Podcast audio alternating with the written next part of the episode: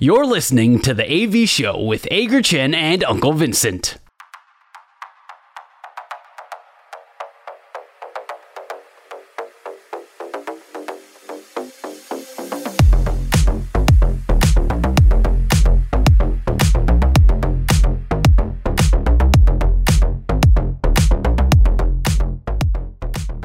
管怎么样，我们来进行我们节目的第一个单元好了。本周爽不爽是我们节目的第一个单元，我们分享上个星期发生在自己身上最爽的事情，还有最不爽的事情，不一定要跟运动有关，只要说出来能够开心就好。阿戴，你上星期最爽的事情是什么？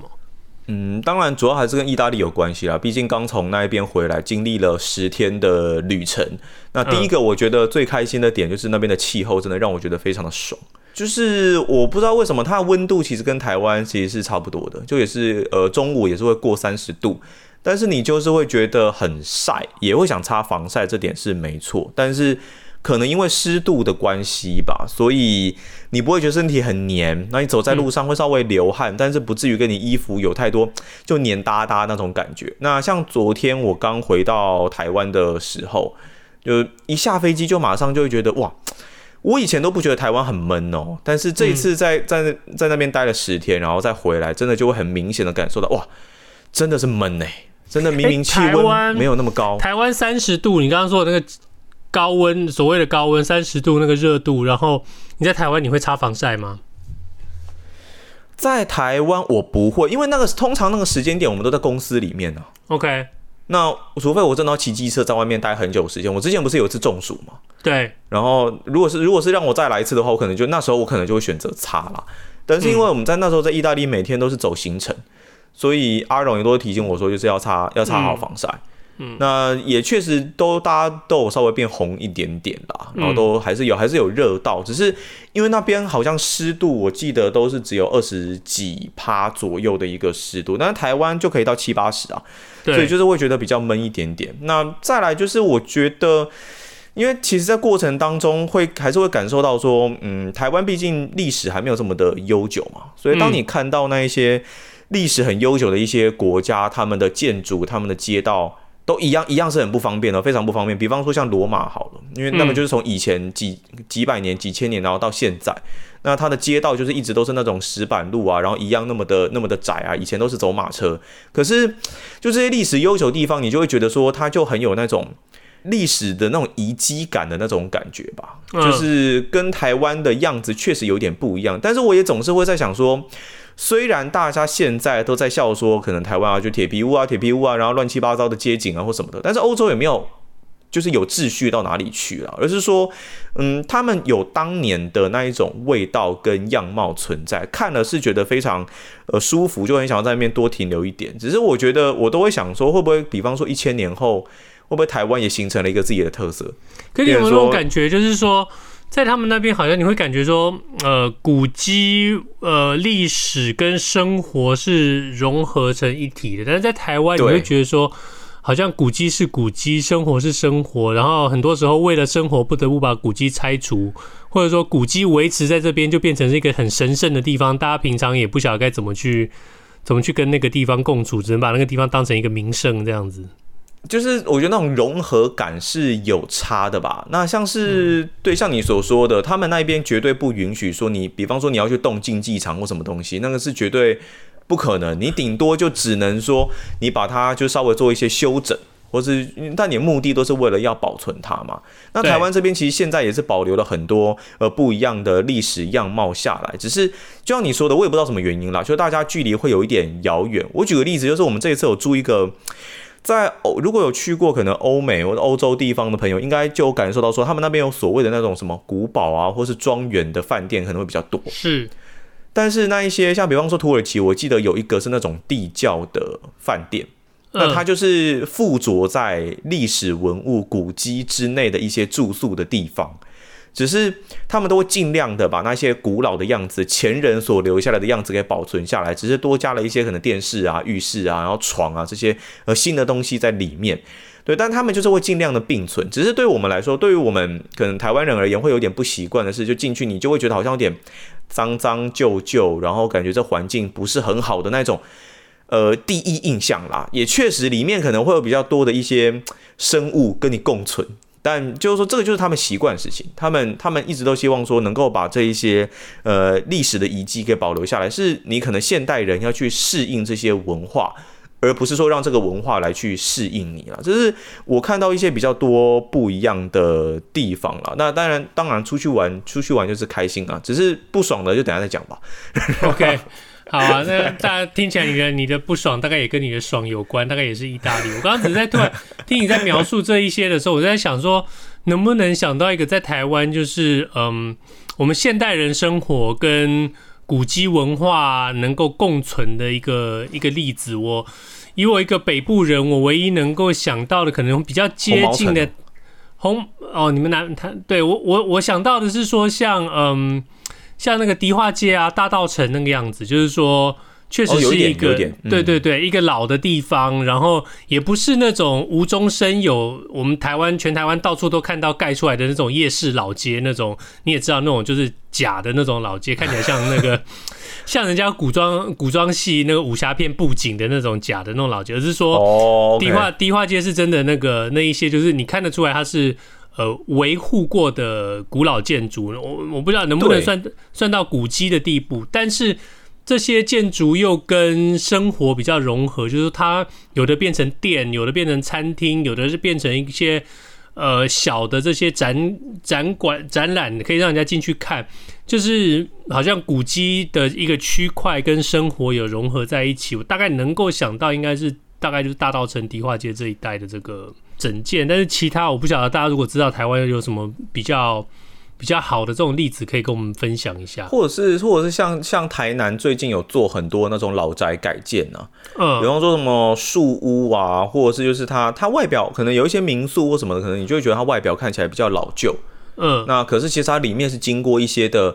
整建整修的。对，我觉得其实确实在台湾这一方面的文化是有在慢慢抬头了。那也我我觉得也是做得越来越进步，这这点是没错。所以我才会说，我觉得我们因为现在历史还并不是这么的悠久，那大家也都还在学习当中。可能未来几百年几，如果真的有到一千年或什么的话，应该应该会有不一样的样貌了，我猜啦。所以等到三零二三年，有人不小心听到这个节目的录音的时候，欢迎你留言告诉我们一下，说，嗯，那个时候的台湾会是什么样子？那我们要 要接班人选来接我们的主持，不用，不用了，我就一直保存着，希望这个节目一直保存着这样子。好啊，呃，我先讲我的爽好了，我的爽，OK。嗯，最爽的当然就是美国职棒季后赛开打了。大概每年这个时候回到美国，大概就是迎接这个季后赛。那外卡轮刚好我们这个星期都碰到外卡轮，全部都是二比零快速解决的对手，所以就进入了国联跟美联的这个最后四强。嗯，美联这边我们看到的是双城终于打进了打进了这个联盟分区。分区赛，对，然后他们的对，他们的对手要，他们的奖品是碰上了 太空人队，嗯，对，然后比较大家可能有看到那个画面，就是比较悲情一点，就是那个之前双城队的那个王牌投手 Jose Barrios，他就在，嗯，他就在那个蓝鸟队的那个休息区，就这样看着他以前的这些队友那个顺利顺利晋级到下一轮去，就有点有点有点让人难过了。但真的蛮替双城开心的，我记得他们是隔了好久好久好久，然后才拿到这一胜的。对，真的隔了隔了好久。不过十几年吗？呃，有有一个前前道奇队，呃，前田前田健太，不晓对，不晓他不晓他那个季后赛会不会希望他最后不会碰到道奇队吧？你们道奇要先过勇士那一关吧？你不是不看好吗？呃，对，我们不要急，不要急，不要急，我们要先搞不好费城，如果如果费城人。干掉勇士的话，你你们就不会碰到他们。不要急，我们要先过响尾蛇这一关，好吗？哦，对对对对对对，先过响尾蛇，要面对那个 Corbin Carroll。对，响尾蛇就是第六种子，居然居然就是真的是吊车尾进到了这个季后赛，结果把嗯国联中国联中区的酿酒人队给直落二给打掉了，所以这样的球队其实是蛮危险的。我们道奇队其实其实有一点怕怕啦，因为我们的投手。哦，对了，你们投手状况比较多一点点啦。对，你我们的我们的一号先发是呃年纪老又受伤，而且季后赛记录不良的 Clayton Kershaw，这个是是有点担心了。但是其实你换个换个角度想，这可能就是他今年最好就是你知道逆转这个污名的机会。当然了，每年都是这样的机会，还是还是、嗯、还是希望他加油。那国联的另外一边，当然就是你说的费城。费城人队把马林鱼队给淘汰出去以后，得到的奖品是要对战第一、嗯、第一种子亚特兰大勇士队了。那当然很自然的，大家当然都会看好说，最后国联冠军会是道奇队跟勇士队在对决。但是我相信，我相信响尾蛇队跟费城人队有有有其他的想法。毕竟费城还是去年的卫冕军。对我我我觉得棒球有的时候跟跟可能看篮球，我认为那个惊奇感会更重。就你虽然是可能最后一个种子，然后打到第一种子这样子，但是如果棒球比赛里面，尤其如果又是那种五战三胜制啊，然后不管是七战三四四胜还是五战三胜了，我觉得那个不确定感都非常非常大。那你每一场比赛先发投手状况会决定很大程度决定这场比赛胜负。可是如果你看你像看篮球的时候，有一些，就比方说你今天如果真的是碰到实力就是比较顶尖的那一种队伍啊，有时候真的。能够不被横扫就已经非常非常不错了。对，那当然，美联这边的最后一个那最后一个组合，我们不是故意忘记你的哦，毕竟你是第一种子的巴尔的摩精英队，今年真的是异军突起。当然，嗯，我们都我们都我们都说这个精英队这个振衰起必是迟早的事情哦，讲了好几年说他们这些年轻选手会上来会上来，今年终于上来，而且一下就冲到美联的第一种子哦。不过，呃，他们的对手是德州游骑兵队，游骑兵其实。他们在他们第五种子淘汰掉坦帕光芒，其实这是算是一点小冷门吧，而且他们还是在在客场客场连赢两场，是相相当的不容易哦。然后然后，其实你真的要讲他们对上了精英，我不我不晓得哎。虽然精英一整年这样子下来，最后是美联的第一种，但你会不会觉得讲到他们，你还是会觉得有一点虚虚的，好像会不会说他们他们毕竟就。对比上国联那边的勇士队，你就不会觉得对精英这么的有信心，反而会担心说，他们就算过了德州这一关，恐怕也过不了下一关。如果是太空人队的话，我觉得其实这有点，我觉得这有点刻板印象吧，就是对于精英一直以来的状况。只是今年既然他们能够缴出这样子足以证明自己的成绩，当然我并没有很了解他们的球员阵容啦，只是就是说。嗯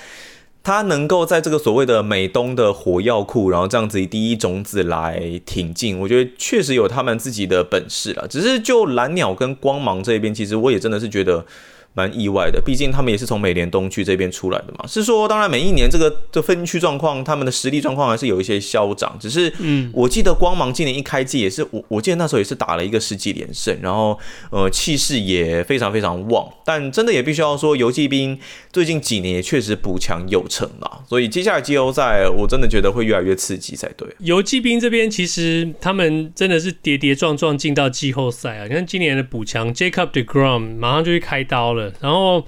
中间交易来了 Max Scherzer，希望他能够补上。结果到了季后，他季季末的时候，他就哦伤兵了，有点像当年加盟、嗯、那个当年加交易到道奇队来的时候一样，突然就说哦，对不起，我手臂死了，没办法投。然后 等他，对，等他，等他慢慢复原。现在，现在好像又有传出来说，说不定如果打得够久的话，季后赛还有再出来的机会。嗯、然后呢，好吧，那我们就靠 John Gray 吧。啊，John Gray 也上了伤兵名单，所以 他们也是很辛苦了。真的要讲起来的话，如果我们扣克除掉精英队你说的刻板印象的话，这一仗打起来的游击兵队也不会太好打。不过。最后这四队看起来，如果真的我们要讲刻板印象的话，我们大概大概太空人队的球迷会很高兴，觉得说，哼哼，没有什么人可以跟我们对决。但就像我刚刚说的，我觉得棒球就是最难预测的一个运动，取决于你每一场不同先发、不同打线状况。哎，但你像像你刚刚说的那个游骑兵，他们这一个这一个组合，其实其实我觉得他们反而会是一个蛮轰轰烈烈的组合，就是这整个。感觉上整整可能打线火力上会会有令大家期待的一个表现，但是如果是太空人跟双城这一组的话，我不知道凭我的感觉，我就会觉得说好像可能这个投手手背决胜负是不是？我我我想是啦。那这几年这几年太空人队给人的印象就是头打手俱佳嘛，是一个那种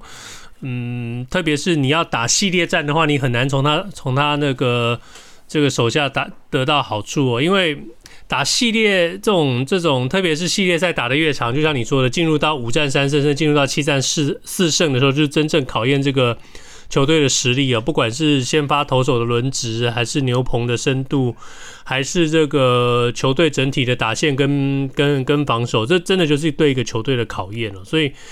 嗯，不管你要说是既定印象，还是说真正今年展现出来的实力，双城队确实是有机会可以跟跟太空人队一拼啦。但是他们的犯错空间相对的就少了非常多了。毕竟整体的实力还是跟太空人队，你真的要讲一个一个位置拿出来比的话，确实还是有一点点距离。所以我们还是期待说这四个组合，我我觉得，当然对我来说，对我一个比较没有那么专精于大联盟的球迷而言，就是。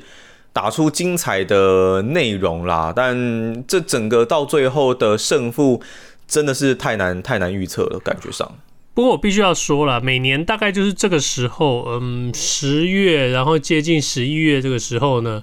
是应该是说在美国的运动迷最开心的一个月，也最丰富的一个月，因为嗯嗯。我我常常跟你讲过，我最爱的大学美式足球开始进入进入的这个球季的中段了，然后对，呃，美式足球职业的美式足球也也开始进入进入过高潮，然后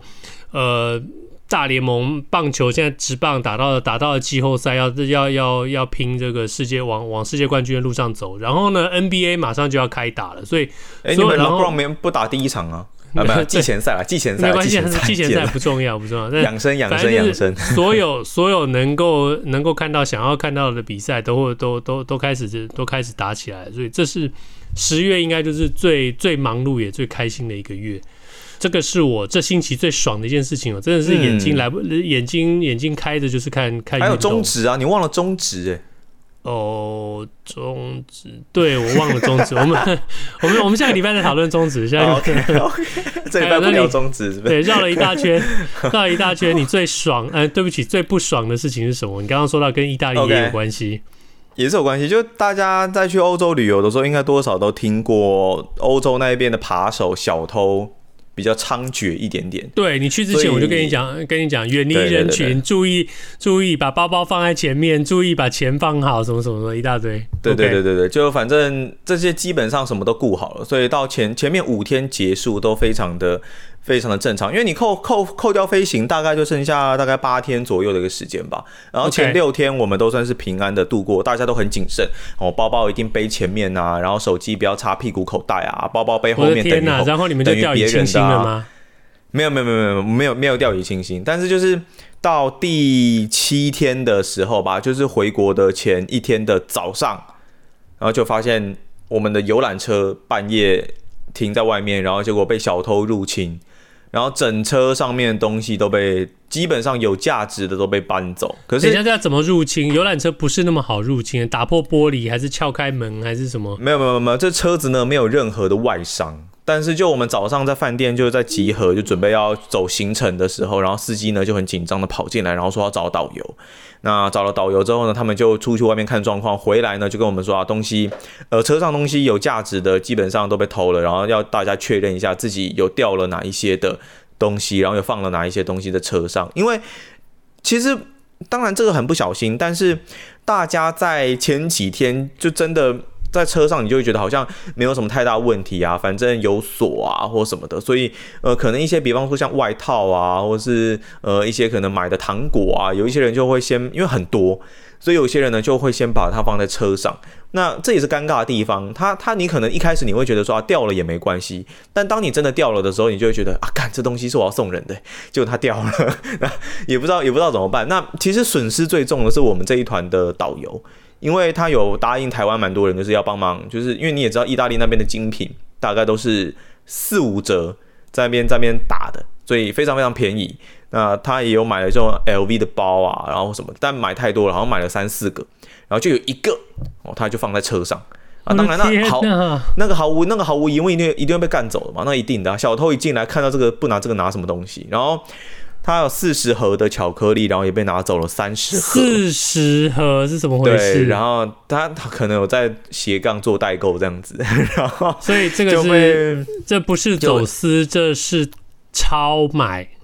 是这个意思吗？有没有超买我不知道哎、欸，还是其实是可以这个数量，我不确定啦。然后反正就是变成说，哎、欸，这个在车上他一个人大概就掉了快十万块价值的东西。我的天哪！对啊，那其他人呢？其实就还好，因为就是一些比较不重要的东西放车上，像我就就只是掉了一件外套，但是也穿蛮久了，所以我也觉得其实还 OK。那有其他有一些人比较，就可能有人掉 AirPods 啊或什么的，不过。嗯就我我觉得不会怪他们说，你们怎么那么不小心，就是这种东西竟然把它放在放在车上或什么的，因为真的说是在可以追踪吗？赶快追踪在哪里？有啊，后来就有追踪啊，后来就有追踪，好像不知道那时候追踪好像不知道在几公里之外吧。可是我没有去了解为什么他们后来就就没有去找啊。我然后那个那个那个 AirPods 就是一直在某一个。定点，我觉得可能是小偷拿了之后，然后觉得这个东西对他来说没用，直接丢垃圾桶，猜了，我们猜了，对吧？那反正后来就是去警局报案嘛。欧洲人做事的效率你也知道，就是一个人报案，然后大概要花四十分钟，哎呦，不能说单子发下去，大家写一写也没有，就你一定要一个一个去跟他问话，然后他也只有一个警察在处理啊，会英文的也只有那一个啊，那其他那边讲意大利文，我们也不是也听不懂，那所以。一整个上午大概就泡汤了，就只剩下下午可以去可以去走。不过就算是一个很意外的插曲啦。不过我们也会在那边想说，游览车这么难开，因为以前也发生过这个那个叫什么，就是里里里外相通，那个叫什么？内神内神内神通外鬼啊。对，我我们有在怀疑这件事情，因为就意大利司机嘛，然后大家也一直不断警告说，意大利人大家就是要小心一点啊，然后什么的，因为因为整个说实在。游览车不好开啦，但你要说如果真的是很专业的窃盗集团，它确实是有办法。对，你这边说的游览车不好开，不是开车的开，是把门打开的开。对对对对，就是你要完全没有外伤的进去。很多人都会觉得说，就有一些坐车子的朋友也会说，那感觉就是要有一个遥控器，就是它确实是需要有一个开关，它还有按锁，然后你要有一些遥控器什么的，所以就会觉得说。这如果没有司机的协助，真的那么轻易的办到吗？但我我们也不是很清楚，反正东西就真的就是大家就那时候心情不好啦，就东西都被干走这样。来来来，从刚刚一直听听到这里哦，那个过程当中跟我一样，不停的觉得是司机干的，赶快在我们这边底下留言留个加一哦。我跟你讲，是不是是不是司机是内鬼呢？因为这个司机司机，我觉得也也是，我不知道是不是意大利人都这样啦。就但是我们最后一天要去机场的司机就很 peace。但是因为他只做机场接送，他没有一整天要开那么长的路程。我们这一趟路程真的是我们会开玩笑的说是行军团，OK，就是因为点安排的非常多，很精实。嗯，对，我们什么该去的地方都去过了，不管你说是威尼斯啊，然后罗马呃竞技场啊，然后又拉到热那亚啊，然后再拉到可能佛罗伦斯啊、米兰呐各种地方，反正我们就是该跑该大家该听过景点都有去，但真的去就是走马看花，就也没有入内，梵蒂冈也去了嘛。然后就是各种，然后都是用用走的，那坐车也坐很久，每一天大概都是三四百公里的路程，每一天。我可以我可以想象你这个行程，因为对，因为你不要说是在意大利哦，你把你这个行程翻译到在台湾哦，要一个星期玩过这么多地方，也是很很很夸张哦。你就很硬，你想想看，其实蛮硬的啦。你一个星期在台湾，你飞到了桃园之后呢，你就要去一零一，然后呢，你就要去九份，然后呢，你就要拉到阿里山去看个日出，然后呢，你就要拉去日月潭，然后呢，你就要拉去泰鲁阁，然后呢，你知道。啊，泰鲁阁还是大鲁格？Never mind，太太鲁阁，大鲁阁是棒球场啊。哦，太鲁阁，然后泰鲁阁啦，嗯，然后你要拉去合欢山，然后呢，对啊，你再你再你再拉去安平古堡，然后你再去拉去垦丁，然后最后最后一天呢，你要再再驱车走走东岸回来，然后去野柳，野柳完了以后呢，你再开去台。我觉得这一个星期光是听在台湾这样子走就已经很拼了，更何况你在意大利。台台湾台湾是台湾是那个。单程单程的距离可能没有来到那么多啦。对，那意大利那真的就是刚刚说的意大利，对，就是放大版。但是其实其实他说这个在欧陆旅游，这算是还蛮就如果你都是坐游览车，其实就算是正常。因为对对因为你们你们参加参加团旅嘛，那通常这种呃，你终你终于去了这么远的一个地方，然后都会想办法要让你，特别是如果都是第一次去的话，就会想要让你把那些。呃，可能会去过可以去过景点，通通都要去一个十足十，这样子你回家的时候跟人家讲到这个旅行社的时候，人家问你说，那你有没有看到什么啊？你有没有看到什么？你你才有的话说。你说哦有啊，我有看到圣母百花大教堂，但是我没进去啊。对，但是总 总比总比你说你说哦没有，我们旅行社没有安排这里，这样他们去旅行社就丢脸了，对不对？那对，反正后来后来就是因为就被偷的那一天呢、啊，我们原本有考虑压缩行程，但是对于旅行社对于导游来说，他是不能够 can 掉任何的行程的，除非有什么不可抗因素。对，台湾有一些这个，台湾有一些这个什么契约性的就是你就算去去去十分钟也得要走，对，不然他会告你违约。对，就就会有人去告。那不，除非、嗯、当然啦，除非那个当当下导游拿出切结书，请大家签切结，就是说，对，哎呦，对，那个要有我们有有遇到一组客人，刚好他是比较比较就是常在国外旅游的，所以他们有一些自己想看的，他就签切结书，拖团一阵子。对对，对，对，对，对，对，但就是但就是说，其实在这个旅游上面，当然因为我们的费用比较没有那么高，嗯、所以如果你把费用往上拉，你就可以可能可以坐火车。或是你可以坐飞机，那就看你自己的个人选择。不过，因为对于我们来说，我们是入门嘛，所以我们就先把所有的点都走过一遍。然后之后真的很有兴趣的话，那之后可能就自由行的时候，我们再去做一些比较深度的旅游。这可能是可能是之后会尝试的方式啦。不过，意大利还有一些蛮特别的地方，我觉得就就我看到，因为我们坐车坐很久嘛，所以像我们台湾高速公路基本啦，大概都是三线道嘛。可是我不知道为什么他们很多高速公路都是只有两线道，就是就就两条。那我们这次又好死不死，我们我们这次这一团真的很衰，就除了遇到 遇到这公游览车 游览车被偷啦，然后那个在路上遇因为那高速公路的问题嘛，然后就遇到大车祸。然后在同一个地方动弹不得，大概半个小时。在台湾，我几乎没有体验过塞车塞到动弹不得，就是你司机会下去抽烟，然后跟旁边的司机聊天的那种画面。我在台湾没有看过。那我们有遇到了这个，然后在某一天我们要去山区走山城的时候，我们游览车爆水管，然后又在那边对，在那边等警察来，然后警察又因为那天礼拜天。意大利人，呃，不，欧洲人你也知道，就假日这权益非常重要。哦，礼拜天绝对不会给你上班的，谁给你加班？没有人在搞这一套。那就后来怎么办？就后来是靠警察的力量抠了一个修车师傅过来，然后才帮他就是换了水管套啊，然后就是各种东西，因为游览车的东西就又跟一般汽车不太一样。所以就在那边弄，又是折腾了大概一个一个多小时左右的时间，然后才顺利的继续走行程走下去。所以这一趟我们会觉得哇，然后又遇到要回台湾遇到台风，大家又很紧张。这就说明了一切啊！那个欧洲这些修车很贵啊，然后假日要出班这些修车更贵啊，所以最后导游那个不是导游啊，那个司机只好想办法赚点外快来贴补这个修车的钱。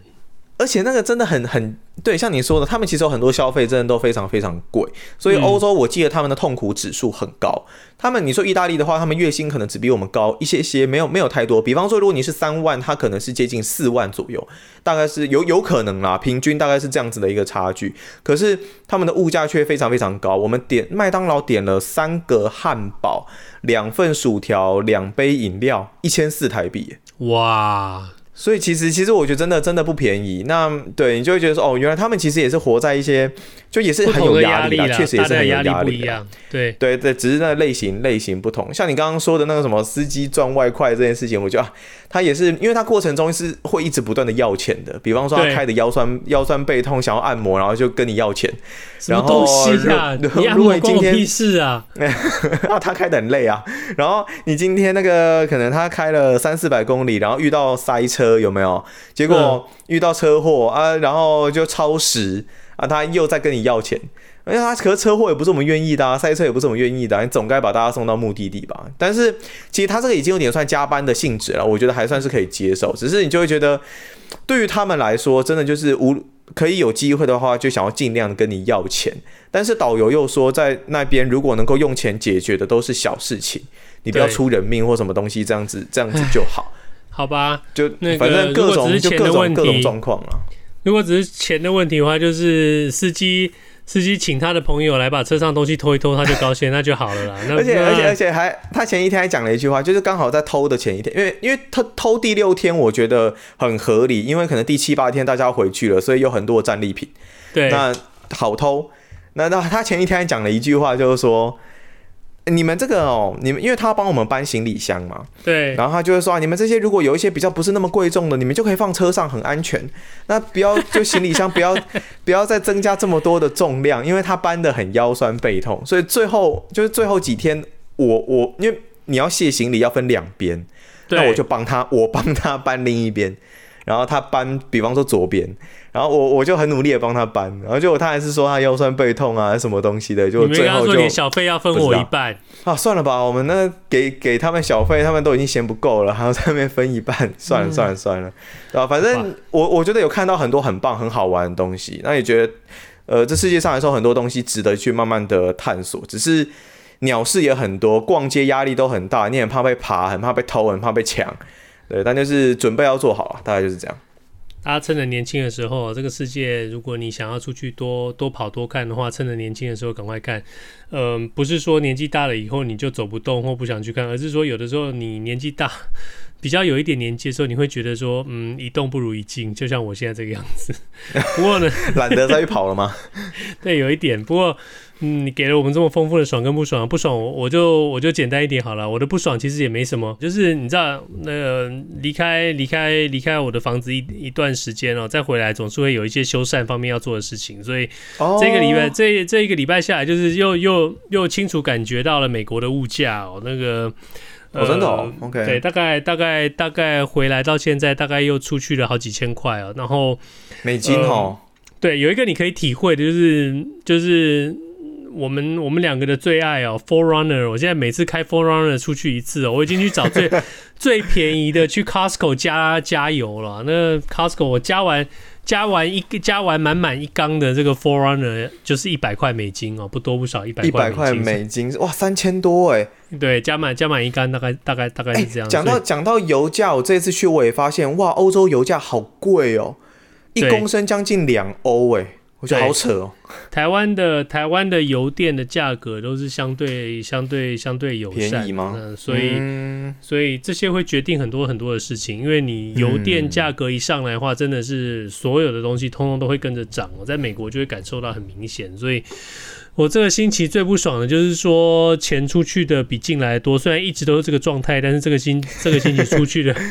特别特别特别的多，所以觉得非常肉痛，非常的心痛。不过。总之就是我们这个星期的爽不爽？如果你今天第一次收听我们节目的话，欢迎你加入这个每周四更新的运动类型聊天 Podcast。我们真的不光只是讲运动，有的时候会花很多很多时间讲一些怪人怪事跟新闻时事。当然，如果你对我们节目有任何意见的话，也欢迎到我们 Facebook 粉丝专业留言，让我们知道。譬如说，你觉得阿戴意大利旅行团的司机是不是内鬼？我觉得是，我觉得是，我觉得是，是我我我也觉得是。可是你不爽，那么你哇，你你不你你你不爽，其实我觉得真的真的很多人会体会蛮深刻的吧？就这种东西出去的速度随着年纪增长越来越快啊！我我也是体验的越来越深啊！啊，你那一辆 4Runner 是是要修很多东西吗？没有，我都不修啊，我都不修啊。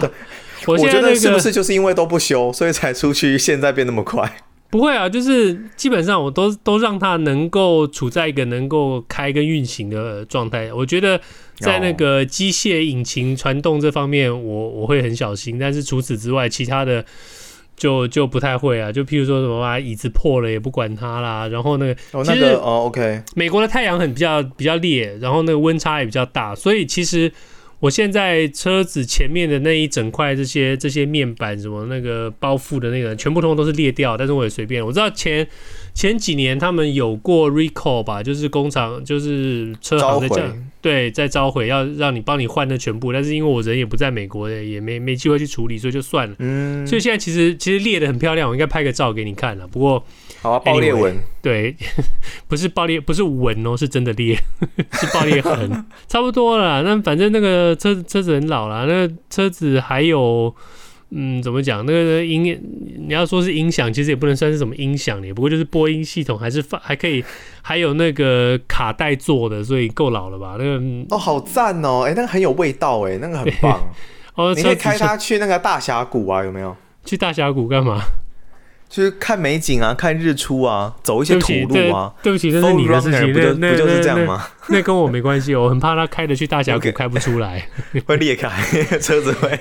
对，不会啦。不过我觉得这这真真的算是蛮有趣的，不同国家有不同的苦，不同的烦恼。